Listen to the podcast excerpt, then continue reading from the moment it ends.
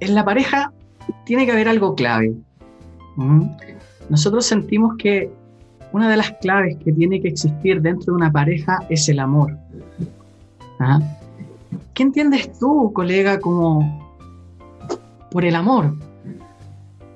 ¿Qué podríamos decirle a la gente? el amor es un sentimiento fisiológico necesario.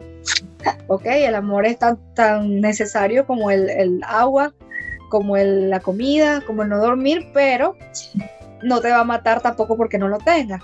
Sin embargo, es una necesidad fisiológica el hecho de estar en contacto en pareja, eh, la activación de la reproducción. Si hablamos a nivel biológico, estamos diseñados para reproducirnos, para estar en pareja y para compartir, pues, y para estar en manada, como éramos al principio eh, eh, cuando éramos neandertales. Mm. Entonces, el amor es un sentimiento recíproco donde hay una, una compenetración de ambas personas, donde comparten emociones, donde comparten planes, aficiones, y obviamente desinteresada. Se supone que quieren compartir una vida. ¿Ok? Eso es por el lado sentimental o el lado bonito, por el lado biológico es la necesidad que tenemos a nivel de nuestra genética de reproducirnos. Eh, y esto se viene viendo desde que somos neandertales, como te lo decía, donde el macho y la hembra tenían que unirse por fines reproductivos.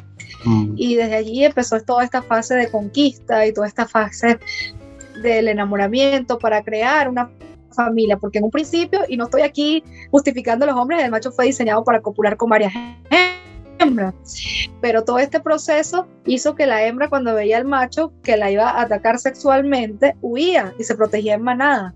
Entonces, esto es para hablar un poco de la neurobiología del amor.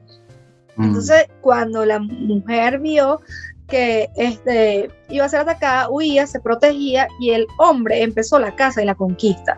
Mm. De ahí nace ese sentimiento de permanecer en monogamia, de tener una familia, de tener esta aceptación o este concepto de lo que es el enamoramiento y, permanecer pues en pareja. Entonces, esto es algo que está bien implícito en nuestra conducta. qué, interesante el punto de vista que acabas de dar, a esta visión más de las neurociencias, ¿ah? También desde el aspecto biológico. Muchas veces nos quedamos con eso en el aspecto del amor, como que de repente igual somos como medios primitivos, algunos ¿ah? hombres a nivel latinoamericano. ¿ah? Adicionalmente, a mí me gustaría agregar, aparte de esta... En pleno siglo XXI el hombre sigue este, tratando de conquistar a esa mujer de la manada, eso es así. Sí, y, bueno, tiene y su, su juego de seducción, de sensualidad, que, más adelante también vamos a conversar. Claro. Adicionalmente, yo agregaría que también tenemos patrones desde la línea conductual respecto a, o sea, desde la línea más cultural respecto a, lo que es el amor.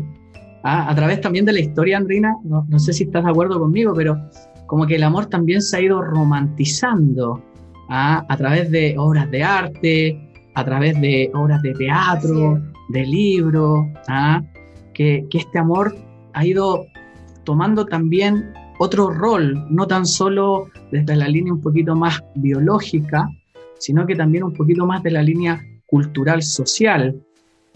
Si tuviéramos que, definir así al voleo, ¿cómo podríamos definir este amor?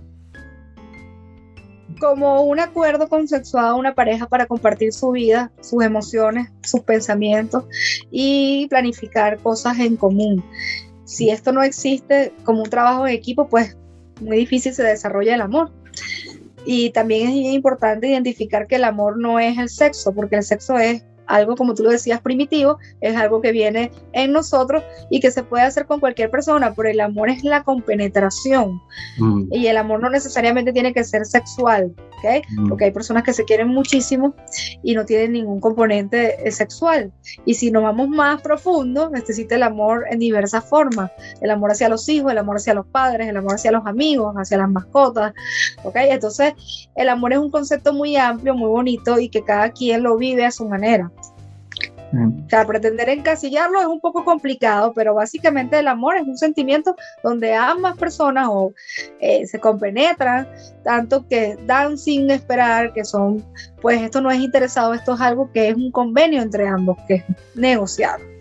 Sí, súper interesante, me hiciste recordar con, con esa definición que, que, fuiste hilando con un libro que, que, escuchaba y leía también cuando era chico acá en Chile, que, es El arte de amar. Ah, aparecían ahí distintas concepciones de amor, ah, el amor maternal, el amor. Ah, eso es súper interesante.